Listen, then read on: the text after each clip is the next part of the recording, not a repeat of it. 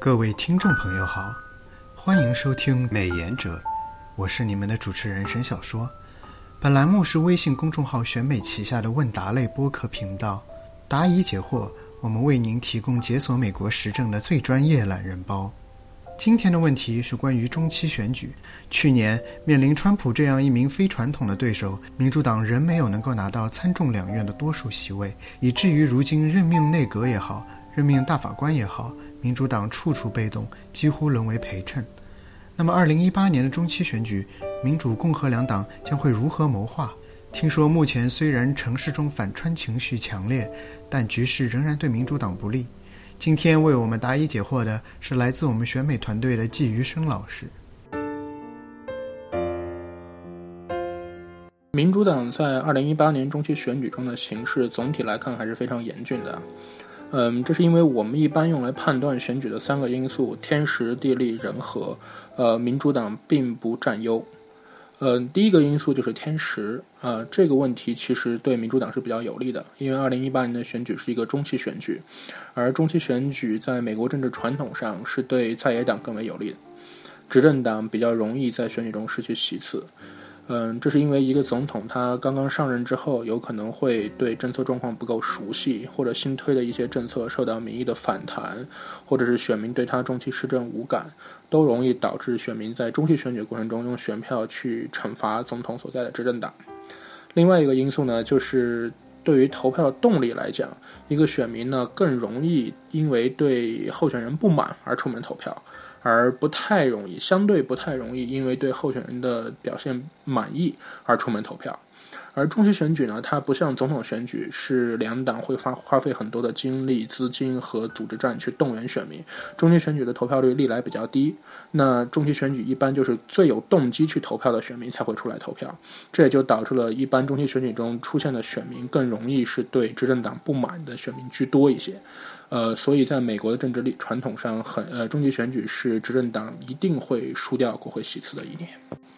可以说，在近一百年来吧，呃，中期选举中执政党没有输掉国会席次的呃情况非常罕见。最近一次是二零零二年的中期选举，呃，这个共和党当时是小布什执政，共和党在国会选举中赢得了两个，应该是两个参议院的席次。再上一次是一九九八年，呃，一九九八年中期选举，当时克林顿执政，然后民主党赢得了呃几个国会席，几个参议院席次。再往前可能就要到一九三四年罗斯福新政时期了。那这几次选举，就是这三次共和呃执政党在中期选举中赢得其实，都是有非常特殊的时代背景的。那二零零二年就是因为伊拉克战争打响。呃，这个情况下，选民出于一种爱国主义，或者说对于共和党强调的国家安全，不能不支持，在战争期间不能不支持领袖，这种想法影响了一部分选民的走向，所以共和党在中期选举中赢得了席次。一九九八年是因为这个民主党当时克林顿被弹劾，所以引发了很多民众对执政党的同情，或者对当时共和党在国会主导弹劾程序的不满。那一九三四年就是新政这个大萧条也有特殊的时代背景，所以如果排开这些特殊的时代背景来看，呃，在其他这所有的中期选举中，嗯，国会国会的选举一定是执政党输掉席次，所以天时这一点是民主党占优的。但是从地利来讲，这是民主党非常吃亏、非常不占优的一点。嗯，就是因为呃，在尤其在参议院的国会呃国会改选席次中，参议呃民主党有大量的议员要面临改选，而共和党的议员面临改选的非常少。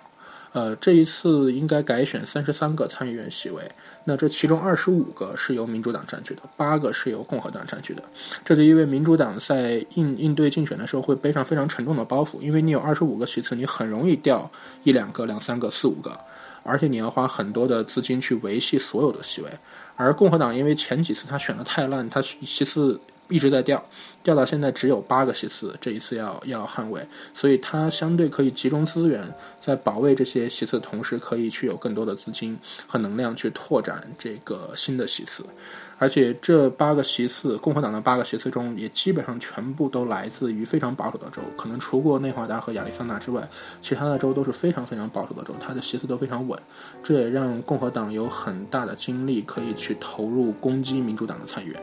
而民主党的二十五个州呢，是他零六年和一二年两次民主党选的非常好的情况下拿下的，所以这其中包括了许多比较保守的州，或者其中大概有十个参议院的席次都是在这次选总统选举中支持川普的。呃，所以这些参议员可能会是二零一八年中期选举中民主党身上非常大的一个包袱，很容易被共和党攻破一两个堡垒，那他的国会这个席次就会进一步下降。在众议院呢，它的情况相对好一点，因为本来预计这一次选举中共和共和党会丢掉不少的众议院席次，但是由于川普选的出乎预料的好，带动共和党的国会席次呢也没有怎么掉，那这就为民主党在中期选举中反攻提供了一定的优势。但是共呃民主党在众议院的席次实在是差距太大了，和共和党的差距太大，这导致民主党即使拿回十几个议席。呃，十几个议席就我们可以说是中期选举中选的比较不错的呃一个表现。即使拿回十几个议席，民主党也很难拿回众议院多数。但席次，众议院的席次可能是会上涨的，而参议院的席次由于地利的限制很难。那最后一个因素就是人和。嗯，人和有两方面，一方面比较主要的，现在越来越重要的一点就是总统的人和。那总统执政团队表现如何？到二零一八年那一年。选民对总统的评价如何，是很大程度上决定了，呃，这个选举会朝向哪个党倾斜。那奥巴马在一零年和一四年两次中期选举中，就是因为奥巴马不够 popular，所以带动民主党在地方上的这些议员，基本上是被共和党杀的丢盔弃甲。很多形象还不错啊，和这个地方，呃，呃，实际情况联系比较紧密，也比较有资望的议员，都会都被共和党赶下来，就是因为共和党只要在地方选举中打出奥巴马的招牌，攻击奥巴马，那选民自然就会对和奥巴马一党的议员产生反感，从而在选举中通过反对民主党的议员投下对总统的不信任票。那到二零一八年的时候，川普的表现如何？对民主党来说是一个很大的变数。如果川普到时因为他的政策变得非常的不 popular，招致很多选民的反感，包括这次这次选举中投给他票的选民的反感和背弃的话，那民主党就比较有希望能够巩固他现有的，尤其在参议院巩固他现有的国会议席，而不丢掉太多。如果川普的表现，呃，在民意的表现中相对中规中矩，或者说甚至还经过了一段的这种，呃比较颠簸的市政路程，逐渐稳定下来，获得了民一定的期许的话，那这个时候共和党的总统这个 buff 加成就会非常非常有效，那民主党有可能就会丢掉更多的席次，甚至在众议院的选举中也很难拿回呃一些席次。这是可以说是，呃，这些选年选举以来，中期选举最大的一个变化，就是中期选举尽管没有总统选举和它同时发生，但也越来越 national，